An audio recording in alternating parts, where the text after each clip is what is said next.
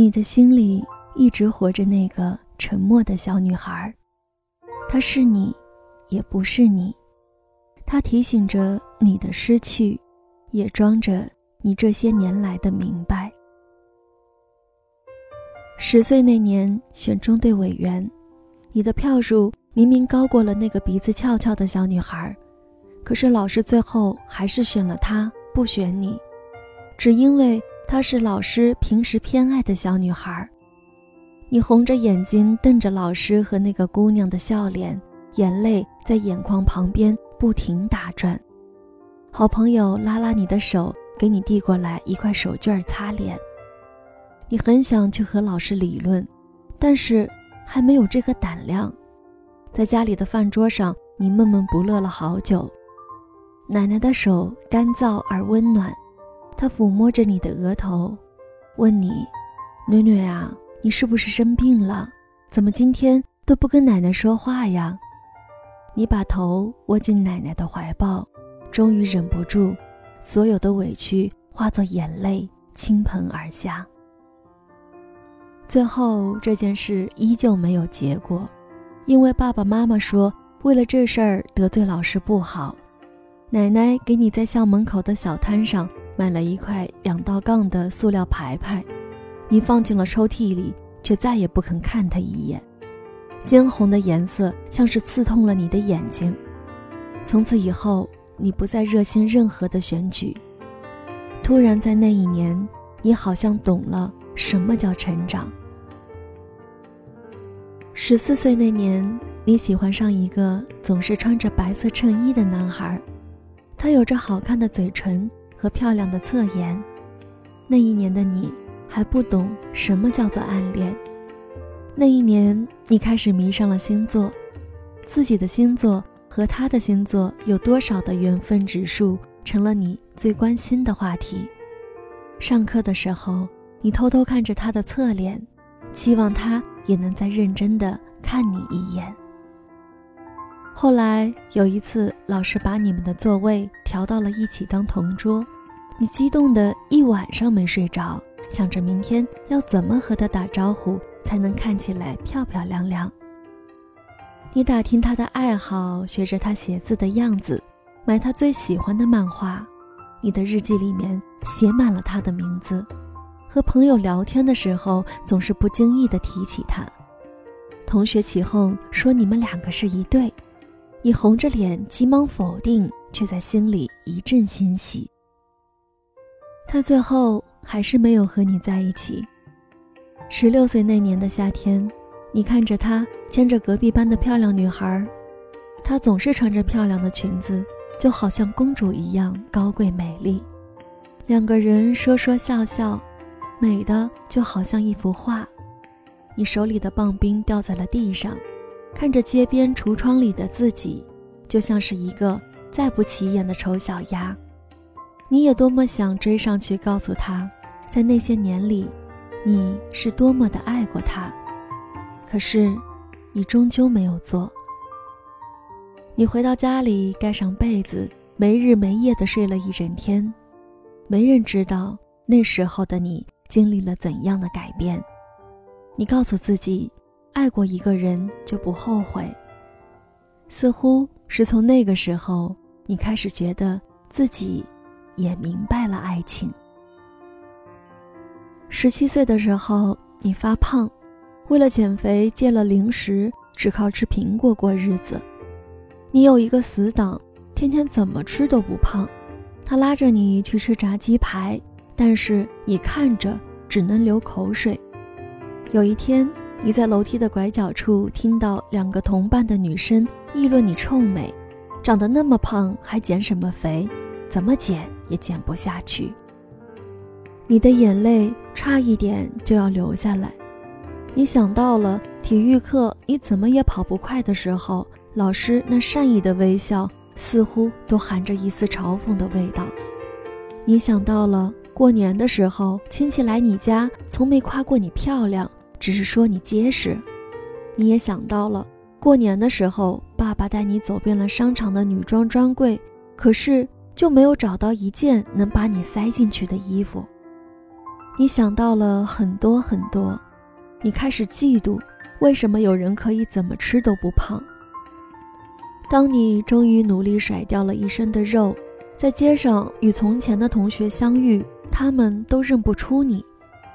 你一直都以为自己那么做是为了别人眼里的你更美丽，后来你才明白，其实你只不过是要证明自己。十八岁的时候，你去了大学，遇上了许许多多的好朋友，开始了丰富的生活。有一个男孩告诉你，他对你有好感，他没有你十四岁就喜欢的那个男孩长得那么帅，但是干干净净。也很讨人喜欢，恰好那时候的你也期待爱情，你们就牵手走在了一起。你们有过一段很快乐的时光，那时你觉得他怎么长得那么帅？你们在学校里游荡，看这片叶子和那片叶子的不同形状。他在你不经意的时候吻了你的脸。然后害羞地冲着你傻笑，你觉得那一天的月光都是粉红色的。可惜，后来你们渐渐有了争吵，他不记得你们的纪念日，总是让你生气不已。你说他不会关心人，他说你太依赖他，让他没有自由。后来你们终于到了无法挽回的地步，他告诉你他爱上了别人。你放开手让他走，和朋友一起去喝了个昏天黑地。你靠放纵来麻痹自己，终于被一个好朋友的耳光给狠狠扇醒。他说：“你何必那么傻？”你抱着他哭了一个晚上，好像从来都没有过那么伤心。第二天，你肿着眼睛去上课，告诉自己伤心的事情从此绝口不提。在食堂的时候，你看到了他和他的新女友，你努力咧开嘴角，做出了一个宽容的笑容，却还是忍不住匆匆跑回寝室，大哭了一场。你学着告诉自己要去祝福和宽容，你学着告诉自己要去成长和放开，你试了一次又一次。那个夏天，你突然想起很多年前的奶奶的怀抱。然后你给自己擦干眼睛，告诉自己从今以后要坚强，要靠自己。你最后遇上了那么一个他，不算好也不算坏，不算丑也不算帅。他在你难过的时候给你肩膀，在你失意的时候给你怀抱。你们都经历过一些什么，所以开始学会收起自己的任性。彼此珍惜，你们偶尔也会争吵，但是总在闹得不可收拾之前握紧了对方的手。别人说你们这样的爱情就很好，你笑了笑说：“其实明白才最好。”他不是你的罗密欧，你也不是他的祝英台。你想，你明白了那句最好的爱情不是依赖。而是陪伴，那些轰轰烈烈的离别，你们已经承担不起，只是想静静的彼此依靠。我们总是在长大，有着太多的委屈，从说不得到不必说。后来有次同学聚会，你又遇上了那个你曾经暗恋的死去活来的小男孩，如今他也已经长大，嘴唇和侧脸还是一样的好看。他没有和公主走到现在，身边来来去去了好几个女孩。同学们闹着要玩真心话大冒险，恰好抽中了你。一个男生问你当年有没有喜欢过那个男孩，你笑着说喜欢了很多年。大家一阵起哄，他也笑眯眯地看着你。你曾经以为有些事，不说是个结，说开了。是个疤，可是你解开了那个结，才发现那里早已经开出了一朵花。